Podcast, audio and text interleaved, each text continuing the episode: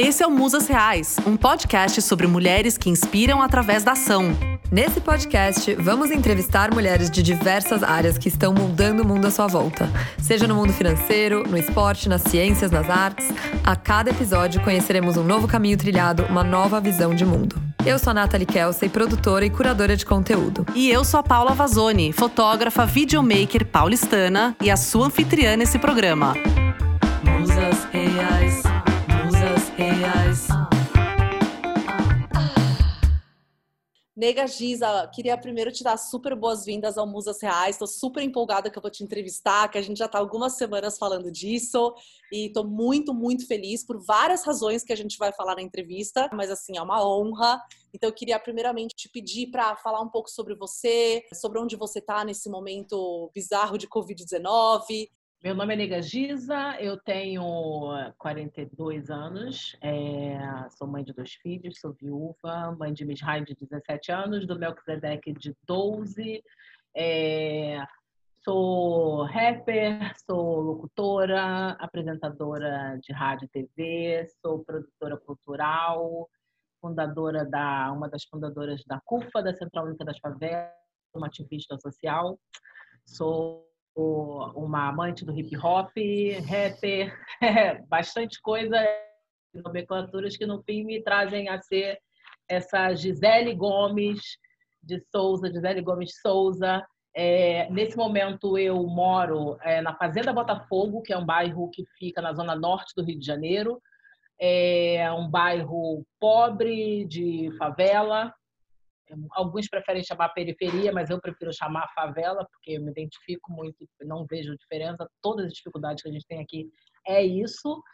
É, fui criada no Parque Esperança, parte da minha vida, um lugar onde a gente fez uma invasão junto com a minha família e outras pessoas, outras famílias. Esse terreno a gente conquistou, estava abandonado há muitos anos e a gente conquistou e ali a gente foi ali que eu fiz muito do que eu sou hoje, né? Ali que eu ativei meu lado social, de querer ajudar o próximo, de querer pensar no próximo, entender que a minha dor era uma dor que algumas outras pessoas sentiam também. É, então, no Parque Esperança na criação foi ali que eu me formei muito do que eu sou hoje. É, então eu queria saber, inclusive, da sua mãe, né? A gente está gravando isso alguns dias antes do Dia das Mães. E você chegou a comentar comigo, até ler aqui, que a sua mãe que te levava para fazer doações quando vocês não tinham nada. Então eu queria falar um pouquinho disso nesse contexto. É, o que, que você acha que motivava ela e por que, que você acha que isso assim ficou com você? Eu acredito muito sobre a raiz da família, né? De você deixar um legado para a família. Muitas vezes você não está executando aquilo é, de forma consciente que alguns pontos minha mãe não fazia isso de forma consciente.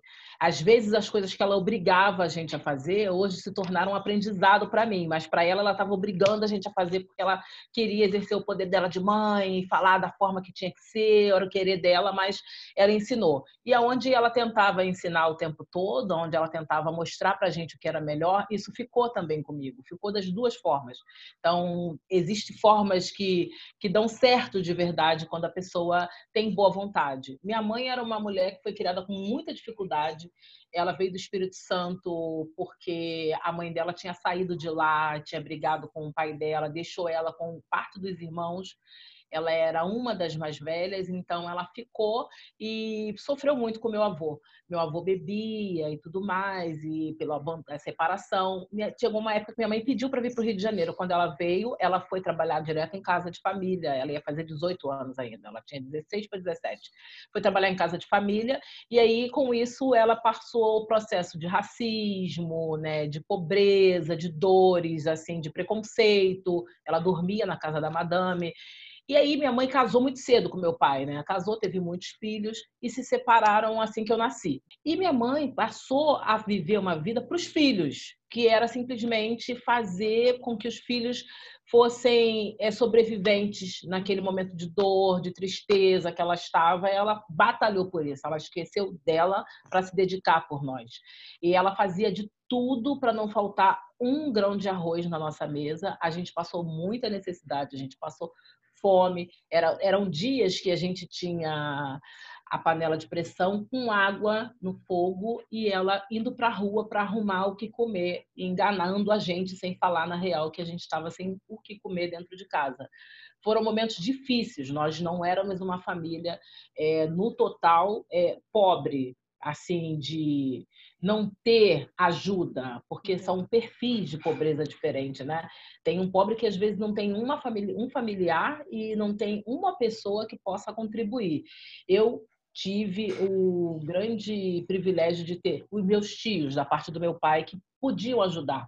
Uhum. Então, era uma família pobre que era ajudada, que era padrinhada pelos seus Sim. próprios familiares. Então, minha mãe Ou seja, ajudada. aquela uma distinção né, entre uma pobreza com uma certa rede de apoio e uma pobreza com nenhuma rede de apoio. É isso, que faz uma diferença, porque tem pessoas que não têm ninguém que apoiam, ninguém que acreditem e que julgam também, né? Tem um julgamento aí de, ah, mas ela é pobre, mas tem uma televisão. Ah, mas ela é pobre, mas tem então, tem umas classificações que foram criando, se criando dentro da favela e que chegam a ser absurdas no total e que em algum momento elas são bem, as pessoas são bem parecidas nas dificuldades e se diferem por alguma realidade que contemplem um pouco essa, que amenizam essa pobreza, que era o nosso caso, que era o meu tio que ia lá e ajudava, era o meu outro tio que comprava o tênis da escola, era minha avó que vinha com a bolsa cheia de compras, era então a gente recebia essa ajuda e de vizinhos inclusive, a gente às vezes lanche da tarde o vizinho chamava a gente para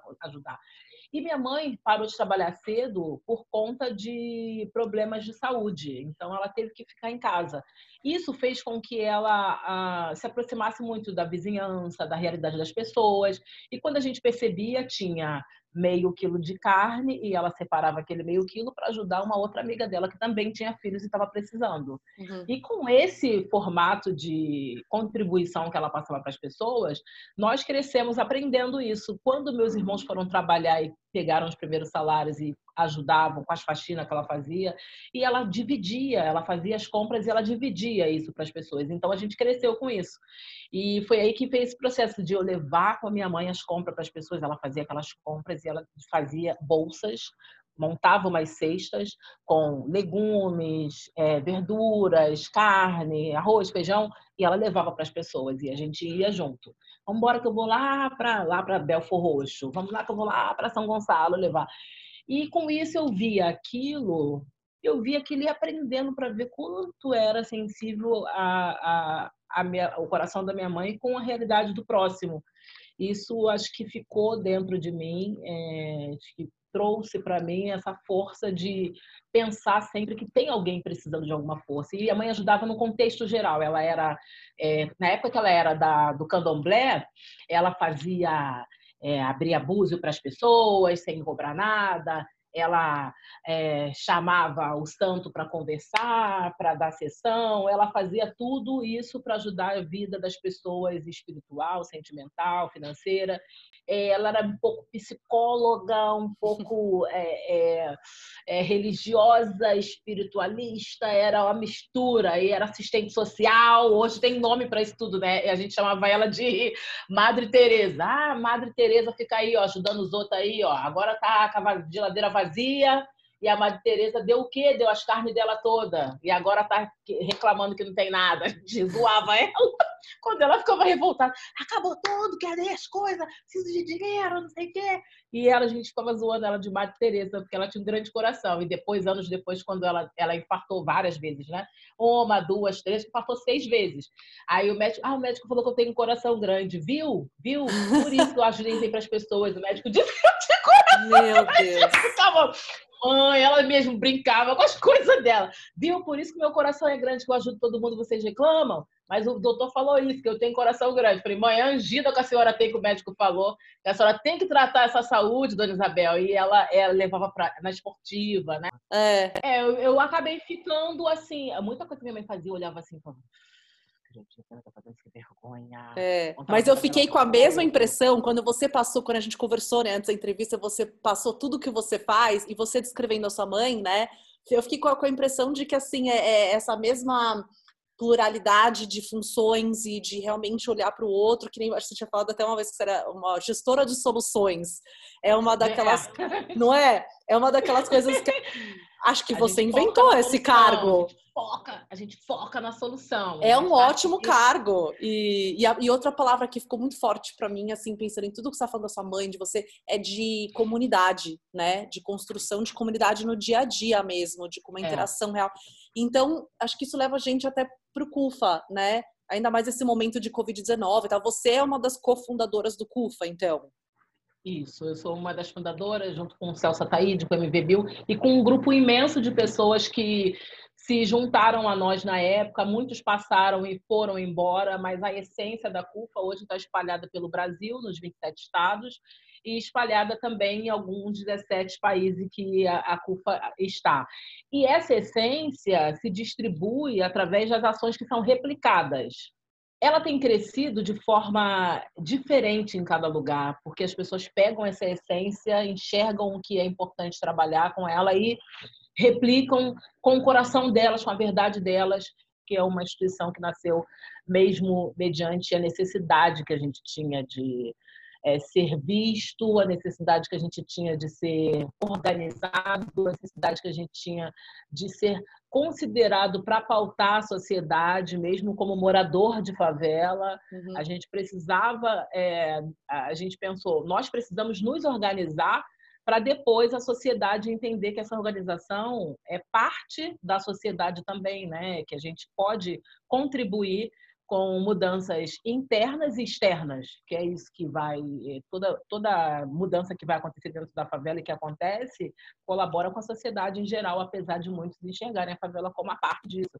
E nós estamos aqui para incluir a favela dentro de um processo na sociedade de avanço, de riqueza, processo político. Uhum. A nossa intenção é fazer parte de todos os processos de formação escolar, de formação educacional, é, de empreendedores, de empresas, né? A gente quer estar no processo econômico, não no processo de violência, de morte, de desgraça. A gente está sempre, durante esses mais de 20 anos, se levantando para estarmos sendo vistos nas áreas que antes a gente não era considerado. Conta para mim um pouco do que vocês estão fazendo, que inclusive a gente vai fazer a chamada para pra, as pessoas que estiverem ouvindo que, por favor, doem, né, que é uma iniciativa tão importante. Nós iniciamos esse processo muito impactados. É, aqui dentro de casa, né, assim, como CUFA, nós CUFA, impactados como toda a sociedade, e não tínhamos mesmo em nenhum momento pensado é, como reagir, como é, mediante a um, a um, processo de saúde, a, a, a doença, algo que ia tocar no corpo das pessoas, algo que ia é, matar as pessoas. A gente não conseguia se assim, enxergar sendo produtivo nessa área, né? Uhum. Então a gente passou uma semana refletindo e depois refletindo, depois nós começamos a conversar entre nós e a nos escutar e aí entendemos que pô, aqui a galera tá parando de trabalhar, não tem dinheiro. Nossa, a família, o cara que era camelô não tá comendo, a família dele não tá comendo. Caramba, outro foi mandado embora, fecharam as... Aí começou aquelas notícias entre nós e a gente mesmo, primeiro, com o processo de Taça das Favelas que estava pronta, nós íamos fazer um brasileirão da Taça das Favelas. Então a gente viu que nós estávamos também com dificuldade e iríamos ter dificuldades financeiras. E imagina as pessoas que estavam ali na base. Pessoas, então, da, das favelas reagiram rápido, então, à questão do coronavírus, né? Foi uma coisa de fulano sem emprego, fulano com fome. Aí começou a notícia entre nós que a gente, né, a, a maioria dos gestores da CUFA que trabalham é, no dia a dia, eles têm equipes que acabam recebendo esse ah, tem assistente social, tem psicólogo que recebe essas pessoas para falar o que está acontecendo na vida deles, tanto os atendidos, que são as pessoas que participam das nossas oficinas e cursos, uhum. e tanto os parceiros que a gente tem dentro das favelas, que a gente faz projetos como Taça e, e, e projetos mais, jogadores, pessoas que jogam a Taça das Favelas. E começou, jogador de futebol, ah, o, o time pediu para ele voltar para casa, porque não tem treino. Ele vai ter que ficar em casa. E o pai está desempregado porque mandaram ele embora. E é. a gente começou a ver aquilo, o que, que nós vamos fazer? E automaticamente a gente entendeu, assim, na prática mesmo, vivendo aquilo, pô, tem uma, vamos juntar um dinheiro para ajudar fulano que está mais é, com dificuldade. E daqui a pouco alguém fez contato com a gente falou, a gente tem uma cesta para doar, a gente pode ajudar vocês, já que vocês uhum. têm um controle com algumas favelas, podem ajudar a gente a entregar a cesta para essas pessoas. E aí começamos a ser procurados, a gente, nós já estamos fazendo movimento entre nós, e com essa procura é, nós entendemos que era um movimento de que a gente tinha que fazer esse papel de contribuir com as pessoas. Então nasceu o CUFA contra o vírus, e aí a CUFA contra o vírus a gente criou essa hashtag e começamos a mostrar para as pessoas que a gente estava organizado e que também receberíamos doações deles e iríamos repassar essas doações. Então, que é era é um movimento de... Que é em formato de cesta básica, né? E... Cesta básica, a princípio. Uh, as pessoas estavam doando material de higiene, sabonete. É, eu recebi uns contatos assim, diz, eu tenho é, sabonetes em casa, eu posso comprar mais e eu quero ajudar para as pessoas lavar a mão. Ah, eu tenho álcool gel, posso mandar para vocês esse álcool aqui? E aí começou com essa movimentação. A gente criou a hashtag para deixar é, público que nós estávamos no movimento. E aí, com isso, a gente começou a receber a, as doações.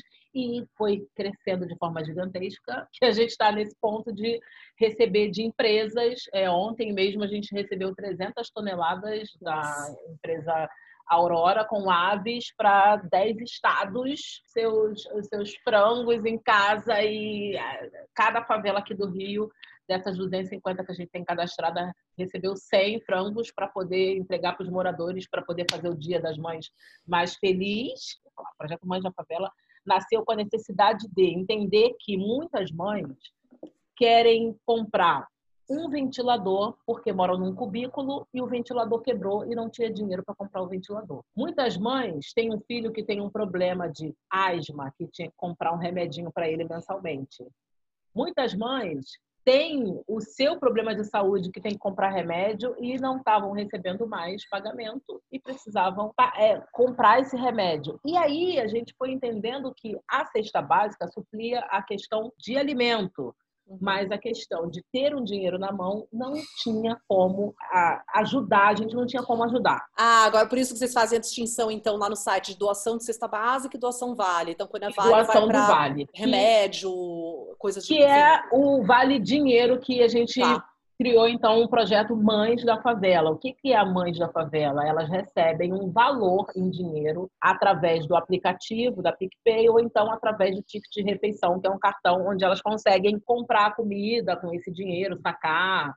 E com isso a gente começou a movimentar uma rede de pessoas através da hashtag Mães da Favela, parceiros que começaram a fazer doações em dinheiro. Então, essa movimentação Mães da, Mães da Favela é para pegar mesmo dinheiro e repassar para essas mães que precisam.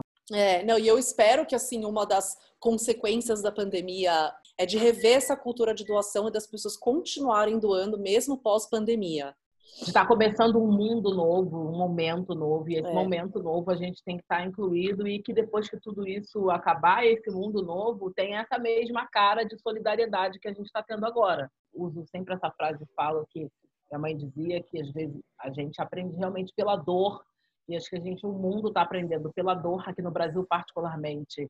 Está sendo impactante por estas questões. Eu vi um amigo falando, ah, todas as horas esses artistas fazem live, é, toda hora recolhendo comida, recolhendo, pedindo alimento, pedindo. Gente, é cada um, eu não vou discutir com você, não é um amigo tão próximo, né, distante, eu não vou discutir com você para falar com você da importância dessas pessoas receberem é, essas doações, é, para falar com você que o que o governo está ajudando é, é algo paliativo referente ao que a gente precisa no total. Então, não vou ficar discutindo contigo se você não tem essa, esse entendimento de enxergar a necessidade que as pessoas passam no Brasil, de entender o país que a gente vive e a imensidão de pobreza que tem. É, que as pessoas estão morrendo e às vezes não está passando na televisão dentro da favela, que as mortes uhum. são diárias, que a gente recebe notícias. Eu abro meu Facebook, ontem eu fui dormir com acho que três mortes de conhecidos próximos. Um deles foi um DJ amigo. E aí você amanhece com a mãe de uma amiga do Facebook de São Paulo que morreu, uma de Minas que está internada quase morrendo. E isso é pesadíssimo para nossa mente, a gente saber que eu falo aqui com as favelas todo dia, eu falo que pare. Ah, gente, tem uma novidade. Vocês vão. Tenho 7 mil cestas aqui para serem distribuídas para vocês. Vamos organizar para vocês virem buscar, tal, que o Instituto de Banco está doando. Vamos organizar. Maneiro. Mas, ao mesmo tempo que eu fico feliz de estar arrumando aquela cesta, eu fico ansiosa para que tudo isso acabe logo e todo mundo consiga seu trabalho, consiga voltar à sua vida normal, uhum. consiga viver com essa cabeça que eu tenho de a gente tem que ajudar, a gente tem que fazer algo por alguém. Esse momento realmente está sendo para mim diferente de tudo que eu vivi, né? Para todo mundo, mas para a gente aqui no trabalho nosso, a gente nunca se enxer... a gente não acho que nunca tinha se enxergado como pessoas tão importantes para a vida das pessoas. E aí eu queria perguntar para você, inclusive porque, assim, por exemplo, o nosso podcast, a gente entrevista só mulheres e tal, então eu queria entender por que, que vocês fizeram esse recorte de, então, Mães da Favela? É, a Mães da Favela surgiu mesmo por, é, por entendermos que a mãe é sim a coluna da casa. Uhum. É, a mãe é sim a que se preocupa com detalhes mínimos de segurança, de alimentação, uhum. de saúde, ela na cabeça dela, ela tem todo esse controle e, e todo esse controle, no fim, ele vai para o lado financeiro.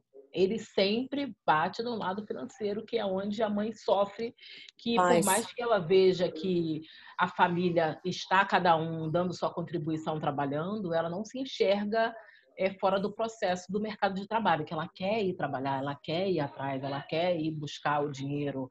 Então, e fica com essa responsabilidade de criar, né, de é, ter aquele poder de estar tá criando outros seres, seja seus filhos, seja seus netos, sobrinhos e por aí vai. Então, uhum. a gente entendeu que a mãe tem esse papel fundamental que a gente respeita muito, que a gente admira muito, que tem uma força grande é, quando a gente viu as mães, eram as mães batendo na porta, pedindo, falando: eu preciso de emprego, eu preciso de dinheiro, estou sem dinheiro, Giza, me ajuda. Então, receber esse feedback de quem está indo nas associações de moradores, procurando as lideranças, procurando a CUFA, são as mulheres que são mães então, é, era importante dar esse nome ao projeto, dar esse nome, dar esse destaque, dar esse valor, né?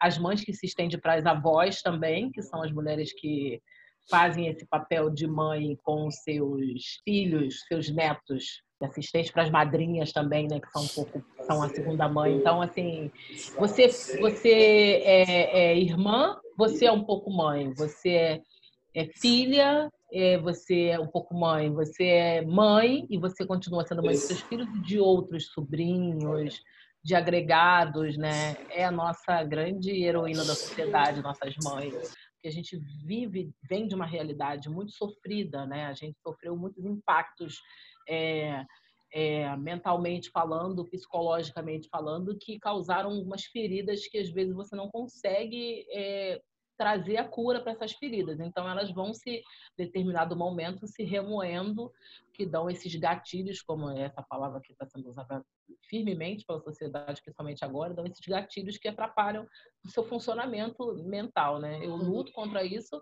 porque com muita consciência estou aqui, a ansiedade está vindo, eu já fico, tá vindo, peraí, vamos parar, vamos conversar, peraí que eu não tenho tempo para isso, tem que botar a roupa no fogo, tem que atender o telefone, tem que mandar a planilha, tem que fazer.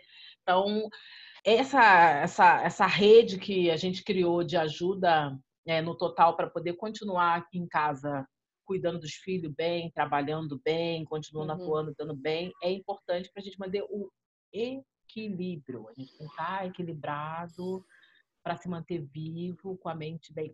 Tem um dia ou outro que vai irritar mais, ah, eu aprendi a fazer a rotina, a rotina das crianças, que às vezes não dá certo, mas cria a rotina das crianças e cria a minha rotina, me arrumo como se fosse trabalhar, boto uma roupinha, penteio o cabelo, nanã, faço tudo, passo perfume, sento, computador na mesa, trabalho, dá o horário, às vezes esse horário não é o horário normal, é tarde da noite, meia-noite, uma é, Mas tem, mas tem que ter uma certa flexibilidade nesse momento também, né? Conta para mim um pouquinho assim da sua carreira como artista. E aí eu quero oh, falar de uma então, música. É uma carreira. Além de, além de tudo que você faz, né? Que hoje, como tem essa situação do Covid, a gente não conseguiu entrar tanto assim na sua história pessoal, na, enfim, no seu ativismo. Provavelmente vão ter que fazer uma, uma entrevista Muito depois. Momento. É, mas vamos falar um pouquinho da sua música. Ó, oh, a música é realmente um lugar onde eu me encontrei muito. A composição, escrever, pensar em nas histórias que eu vi de vida de pessoas, poder retratar essas histórias através de instrumentos musicais, meu, da minha voz, é, tornar essas pessoas vivas, né, através da minha música, foi uma experiência muito marcante para mim, porque me trouxe é, um, uma compreensão do mundo, é, me trouxe uma sabedoria de que é possível tornar, às vezes, algo tão dolorido poético, né? Que é possível fazer poesia, que a gente era uma, algo muito distante para a gente, a gente pobre da favela. Ah, eu vou conseguir um dia escrever alguma poesia, vou conseguir transmitir alguma, alguma coisa para alguém, vou conseguir falar para alguém, né? Eu que fui uma menina muito tímida quando jovem, que não falava muito, não sabia montar uma única frase, tinha dificuldade, eu encontrei na composição, na música, algo que me trouxe uma capacidade de entender o meu estado de vida e entender o estado de vida das pessoas. E através uhum. disso ter um processo artístico, né? Eu escolhi o rap porque o rap foi a música que eu me identifiquei, o estilo musical, porque é uma música que sempre falou de trouxe algumas, alguns questionamentos sociais, trouxe alguns é, assuntos, abordava assuntos que as pessoas não queriam falar né, da, da sociedade. Então a gente trouxe esse o, a força do rap para ser o braço principal do, da carreira da minha carreira artística, né? Então a gente gravou, eu gravei um disco, eu falo, eu gravei um disco, eu gravei um disco e aí consegui gravar minhas músicas e colocar que era uma, algo muito distante para mim, colocar as pessoas para escutarem o que eu pensava, da, da, com a linha de pensamento que eu tinha, né? E gravar um disco, ter essa música chegando ao ouvido das pessoas, fazer com que as pessoas pudessem entender que ali dentro da favela as pessoas misturavam arte, cultura, poesia, música, e que elas tinham as dores dela, mas elas vivenciavam tudo isso de forma diferente, talvez, da sociedade em geral, mas que elas vivenciavam tudo isso, é, que elas queriam. A gente sempre quis ser artista, ser visto, ser, é, ser intérprete. Representado, né? Representado, representar pessoas, é. né? E você já tinha o nome Nega Giza antes de você é, começar a escrever música ou foi uma coisa que meio que surgiu? Ah, são várias etapas. Ah, primeiro, são várias etapas. Resumindo, eu é, tinha os apelidos, né? Alguns apelidos de rua, alguns apelidos de casa, mas algumas pessoas me chamavam de Giza, Giza com S, não né, com dois E's, mas Giza com S as pessoas me chamam de Giza, outros me chamam de nega, neguinha, preta, aquela coisa toda. E na hora Entendi. de pensar o, o, o, nome, eu fiquei muito com, com Giza. Uhum. E depois a gente achou melhor colocar nega Giza, que era importante essa afirmação racial, né? Que eu me identificava muito, é. porque cresci numa família é, muito mestiça, que minha mãe a filha de índio com português, que deu uma misturada lá, que aí deu uma maciada no cabelo, aí fez aquela coisa toda. E meu pai, minha mãe casou com meu pai, baiano, que minha avó, que tinha a pele cabocla,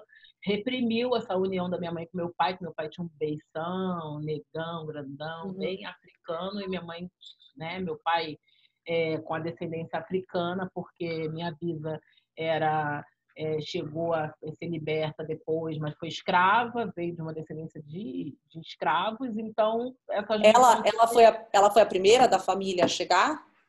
Ah, não, não, não foi a primeira, não. Foi o, no caso da minha bisa, os pais dela, né? No caso. Os pais meu... dela.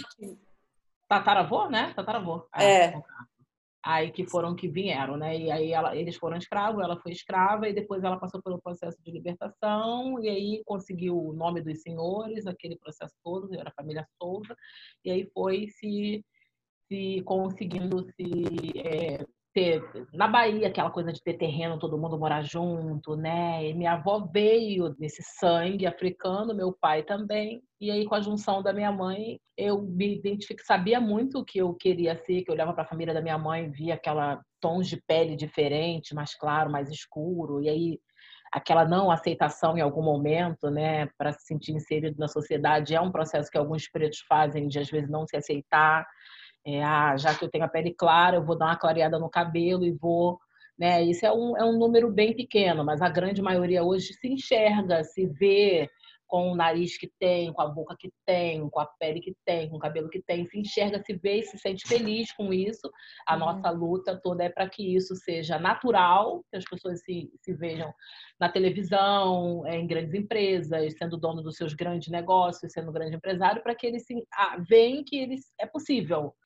E a gente precisa romper essa barreira. A CUFA contribui para isso com o trabalho que ela faz, que insere pretos e favelados, e eu sempre tinha o meu desejo de me sentir é, sendo vista dentro de uma sociedade que é miscigenada em muitos momentos, mas que tem a sua raiz africana, com a maioria uhum. da população sendo de pretos, e eu precisava me sentir afirmativa sempre dentro do que eu me enxergava, né? Mesmo que é, a gente tenha é, todas essas dores, todas essas doenças do racismo, né, ou essa maldade do racismo, né, esse esse crime do racismo, né, que aí é. antigamente falavam isso é uma doença, isso aí as pessoas que são racistas são doentes. Hum, tá. Hoje em dia é crime, não é doença, é crime. Está cometendo um ato criminoso, é um criminoso vai preso. Tem lá a lei para proteger. Então, a gente vai criando consciências a partir de que a sociedade abraça a realidade que a gente vai passando. Então, vou ler algumas frases aqui, mas eu queria que você me falasse um pouco, assim, se você acha que algo. Assim, qual foi sua inspiração para música? Se você acha que algo mudou de 14 anos para cá, é, enfim, se evoluiu essas possibilidades das mulheres dentro da favela e tal, ou fora, enfim, de, de acordo com a sua experiência. Contradição é minha marca, na reza e na dor. Sou retrato 3x4 desse povo brasileiro.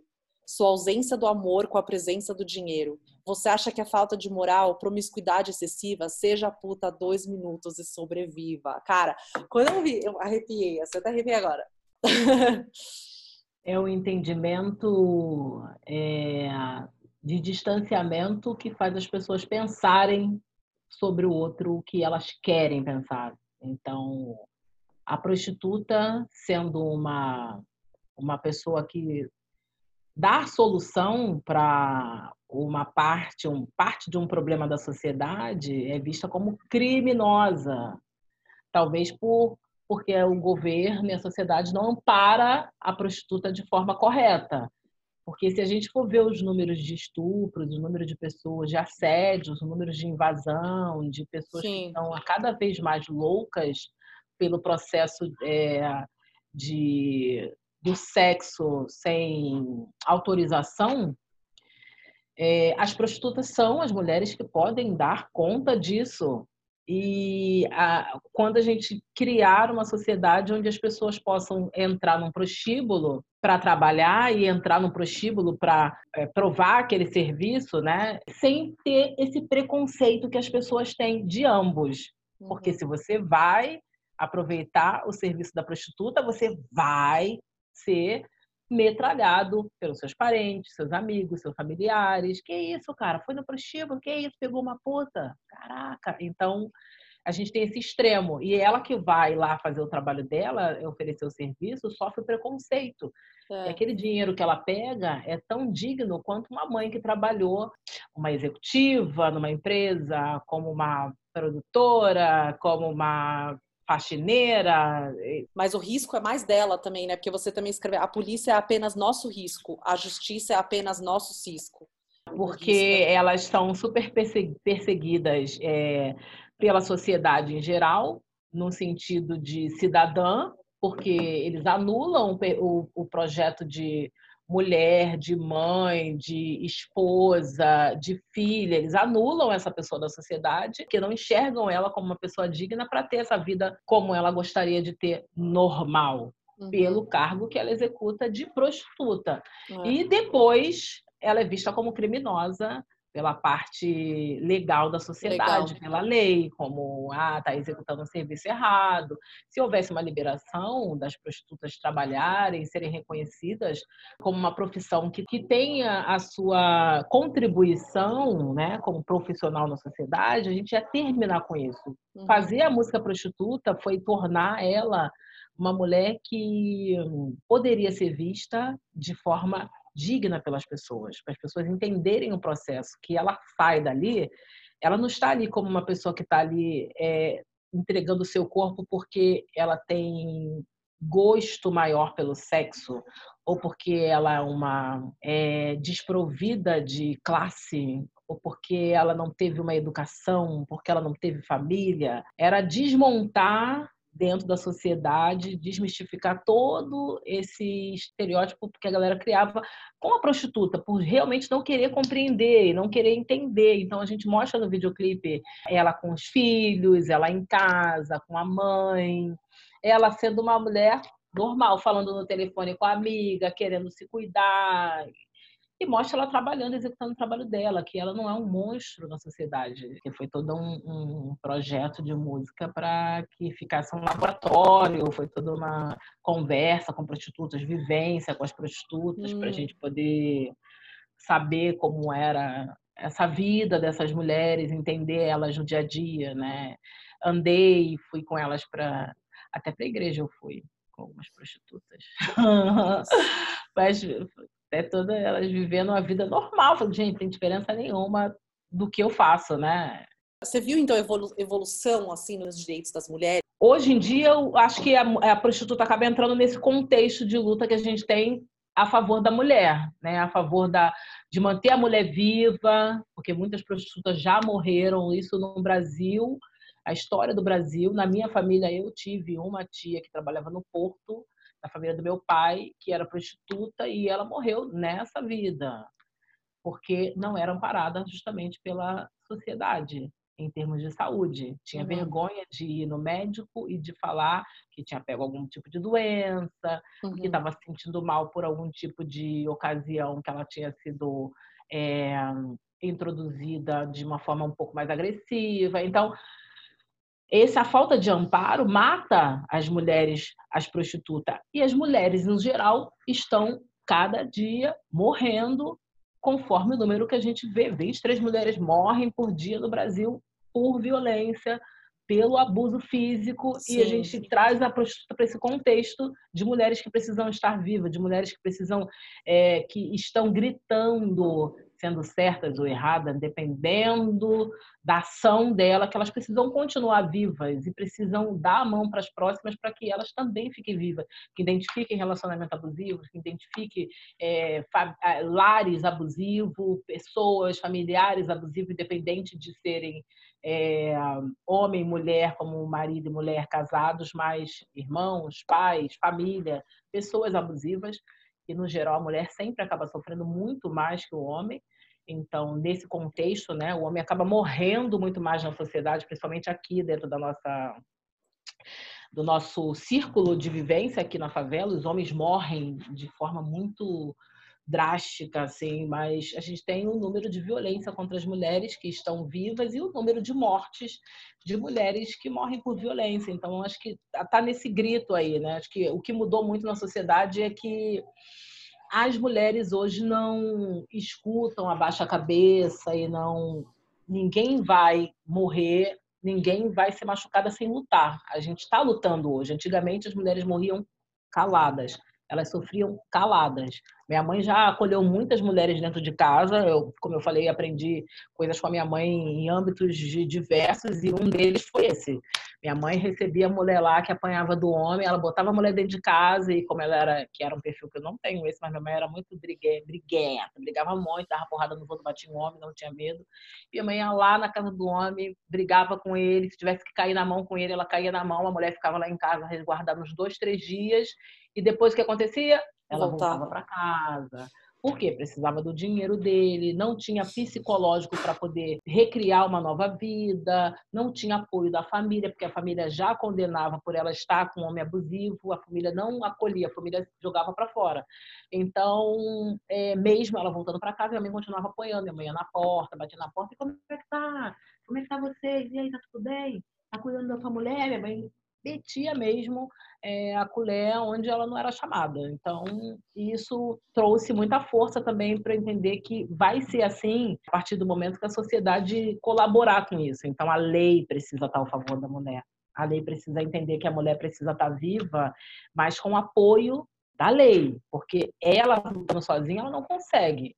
Tem que ter lei Maria da Penha, tem que ter todas as leis para poder segurar esse BO quando a mulher se sentir desamparada e se sentir agredida, se sentir ameaçada. Ela não pode se sentir ameaçada sozinha. A sociedade tem que se sentir ameaçada junto com ela para poder querer proteger ela. Então, é, tá na mídia, falar, tudo, tudo isso que a gente vem fazendo é, nós todas, eu, você, nós todas, é um, um grito enorme em conjunto que tem sido surtido efeito. Eu tenho me sentido é, contemplada no sentido das mulheres estarem reagindo. É essa parte muito, mas os números realmente são não deixam a gente tranquilas. Os números continuam aí para mim altíssimos. Por isso que é importante é, nós, mulheres, atentarmos sempre, se trouxermos parceiros para dentro de casa, a gente tenha essa atenção, ou se a gente casar com uma pessoa, porque não, não vejo diferença, né? Às vezes eu vejo mulher, ah, eu não posso falar com o meu filho porque o meu marido não gosta, é ele que fala. Eu falei, ah, mas não é os dois que chamam a atenção? É. Não, é ele. Então, cria-se um, um, umas relações abusivas que, às vezes, nos casamentos mais lindos que você vê da vida, as pessoas estão sendo controladas uma pela outra. A CUFA está nesse momento é, e sempre à disposição da sociedade para ser porta-voz da favela, porque nós somos a favela, nós, eu sou nascida e criada em favela, já passei por três favelas na minha vida. Nasci em Brasipina, ali na favela Cinco Bocas. É, depois fui para o Parque Esperança em Anchieta. Hoje estou aqui na Fazenda Botafogo, onde tenho o meu barraquinho. E a gente tem essa vivência e cultura de favela, mas a gente se insere dentro da sociedade para gritar pelo nosso pelo nosso espaço, pela nossa inserção dentro da sociedade. A CUFA tem um portal onde lá estão todas as CUFAs do Brasil com suas ações, que é cufa.com.org cufa.org.br, cufa.org.br, nosso portal. Estamos em todas as redes sociais, desde o LinkedIn até o Instagram, com as nossas redes de empresas.